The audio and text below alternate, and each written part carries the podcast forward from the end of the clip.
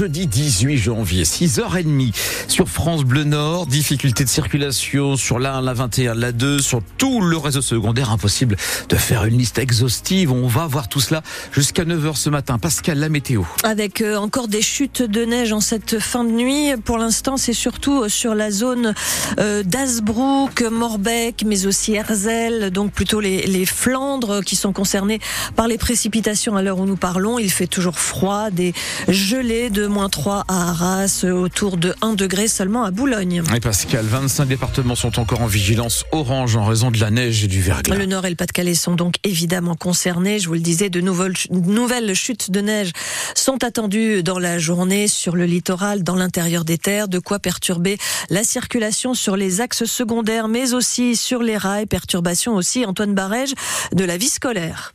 Les écoles ouvrent normalement ce matin, mais les parents doivent amener les enfants car il n'y a pas de transport scolaire dans le Nord-Pas-de-Calais. Dans les collèges et les lycées, un accueil minimum est organisé. Dans la plupart des établissements, il y aura des cours, mais des cours à distance. Sur la route, il y a toujours des restrictions de circulation avec des vitesses réduites. Les poids lourds de plus de 7 tonnes 5 ne peuvent pas emprunter les routes départementales. Ils peuvent rouler sur les nationales et les autoroutes, mais ils ne peuvent pas doubler et la vitesse est limitée pour eux à 80 km heure. Le trafic des bus est perturbé à Lille, Arras, Douai, Lens ou Valenciennes, voire interrompu sur certaines lignes. Grosse perturbation aussi à la SNCF ce matin avec des retards. Un TER sur trois est supprimé, mais pas de problème a priori pour les TGV.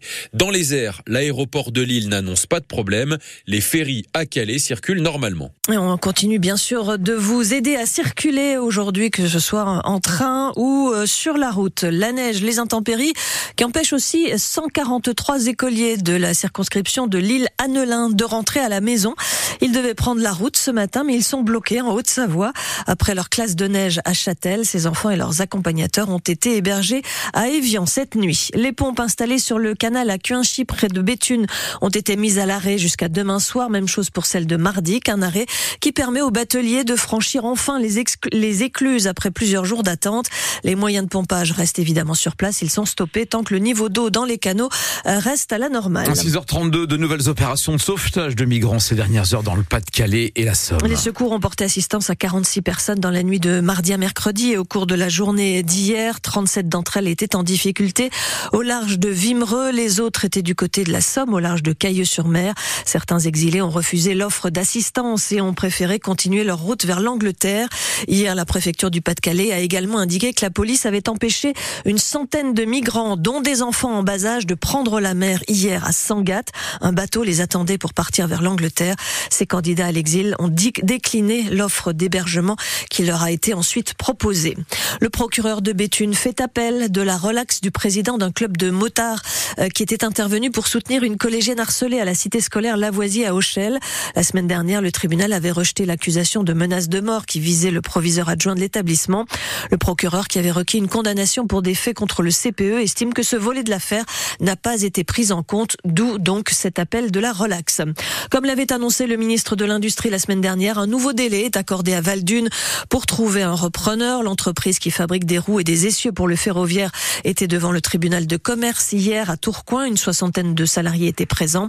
Pour l'instant, un seul repreneur s'est manifesté, c'est Europlasma, intéressé par la forge de Lefrancouc. Une entreprise ukrainienne, Interpipe, a par ailleurs mené des tests techniques sur le site de Valdune à Trissin-Léger, mais pour l'instant n'a pas fait d'offre de reprise. 6h34 sur France Bleu Nord, un marathon immobilier pour les JO de Paris. C'est à Villeneuve d'Ascq que cela se passe à peine trois ans entre la décision de construire un village olympique et sa livraison.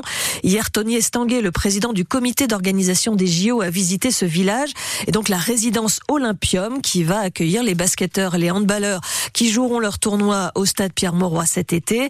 495 logements seront totalement achevés fin mars et meublés avant le 15 mai.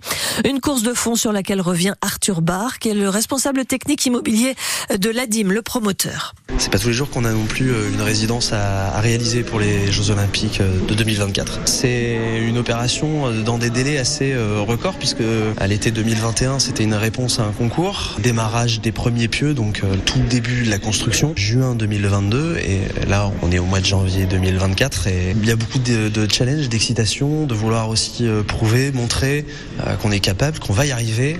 donc il y a une grosse dose d'optimisme qu'il faut aller chercher et puiser en soi, qu'on n'a pas toujours.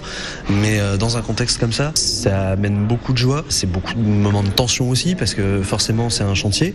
On n'est pas toujours d'accord, mais on arrive à des consensus et on arrive surtout à relever le challenge parce que ce chantier c'est peut-être 21 mois de travaux, mais c'est surtout un, marathon et, on a à cœur de vouloir le réussir et ce qu'on vise nous c'est l'or.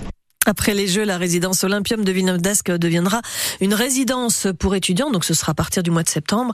Et les grands étudiants seront à l'aise, hein, puisque les lits de 2 mètres 20 euh, adaptés à la taille de certains basketteurs vont, vont évidemment rester sur place. La bonne opération des basketteuses justement de Villeneuve d'Ascq hier soir, elles ont battu Prague 90-81 et remontent à la troisième place de leur groupe en Euroleague. Une troisième place qui, si elles la conservent évidemment, leur permettra de jouer les quarts de finale de la compétition européenne.